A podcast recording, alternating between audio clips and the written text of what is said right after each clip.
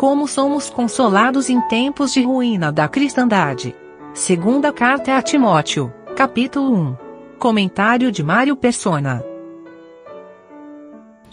Seria uma pena se nós não tivéssemos segunda Timóteo. Porque na primeira, como os irmãos explicaram, tem a, as diretrizes de como deveria ser a casa de Deus.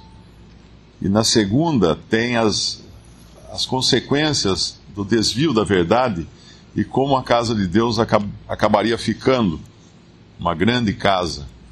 Mas uh, ela não é só isso, a segunda Timóteo, né?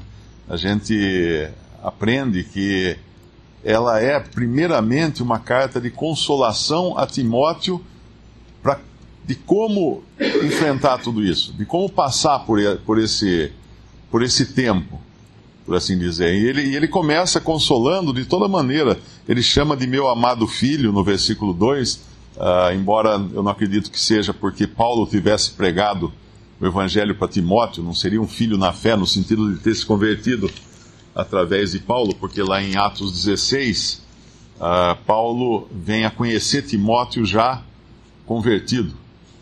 É chamado, Timóteo é chamado de, de um discípulo no, em Atos 16.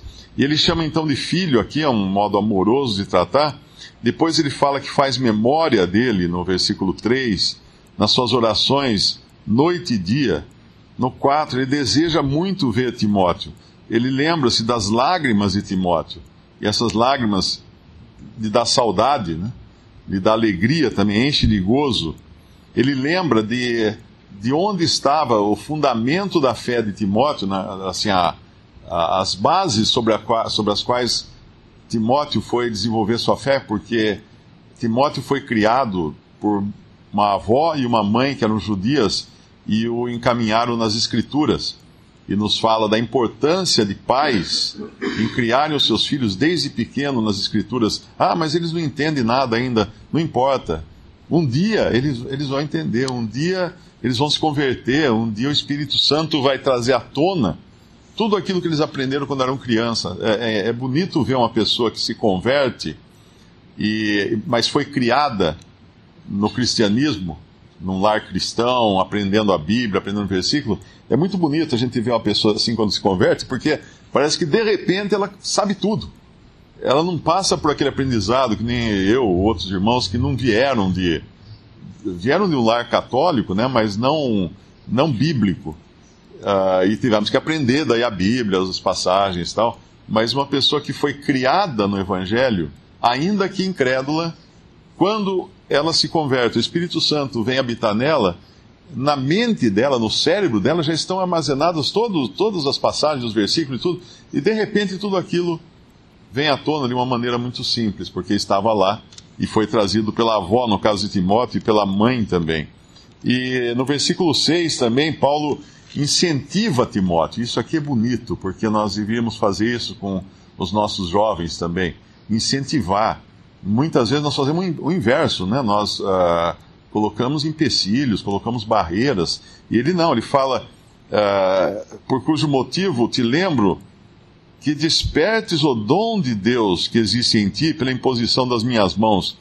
Eu acredito que talvez uma leitura melhor aqui para a gente compreender seria despertes uh, uh, que, pela que pela imposição de minhas mãos despertes o dom de Deus que existe em ti. Uma vez que a gente leu aquela passagem em Efésios, que os dons não são dados por homens, os dons são dados por Cristo, quando ele ascendeu à glória e ele deu dons aos homens, foi ele que deu. Então, Paulo, eu acredito que Paulo não tenha dado dom a Timóteo mas ele tem assim estimulado o dom que havia, o dom de Deus, que havia já em Timóteo. O que é isso? É quando nós percebemos que um irmão tem um dom, e às vezes nem ele sabe disso, mas nós vemos ele atuando daquela maneira e nós o incentivamos então, impomos as mãos, por assim dizer, em comunhão uh, com ele, com aquele dom.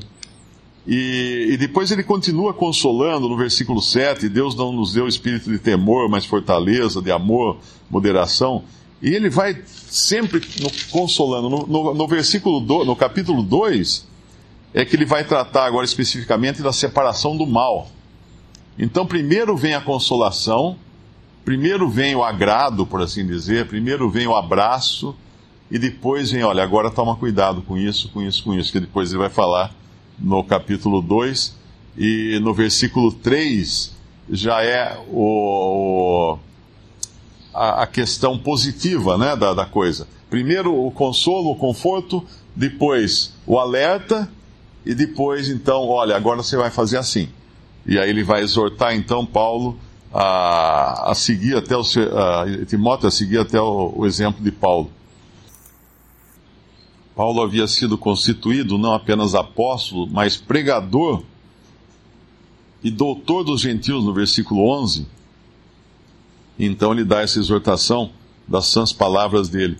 É importante lembrar isso daqui porque ah, muito da doutrina encontrada hoje no catolicismo e no protestantismo, ela vem não apenas da Bíblia, ela vem dos primeiros pais da igreja, que são chamados aqueles bispos que vêm do, do, ano cento e tanto, duzentos e tanto, trezentos, do segundo, terceiro, quarto, quinto século, que foi justamente quando os maiores erros foram introduzidos na cristandade. Então, a, basear a doutrina, basear o cristianismo nos chamados pais da igreja é um grande erro, porque eles estavam errados em muitas coisas. E nós temos uh, onde basear nas sãs palavras que de mim tens ouvido. Então Deus deu a Paulo a missão de ensinar uh, os gentios, no caso nós. E não há necessidade de buscar essa fonte nos chamados pais da igreja, porque eles erraram em muitas coisas. Eles criaram os monastérios, eles criaram a adoração à Virgem, eles criaram uma série de coisas. Algumas coisas falaram corretamente, mas outras coisas estavam totalmente errados. Então a gente às vezes estuda isso em termos históricos apenas, mas temos que nos ater a nos concentrar na doutrina de Paulo, porque foi a Paulo que foi revelada a igreja e a doutrina da igreja.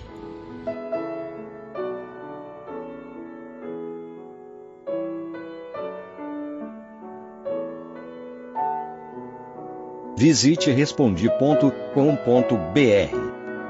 Visite também 3minutos.net.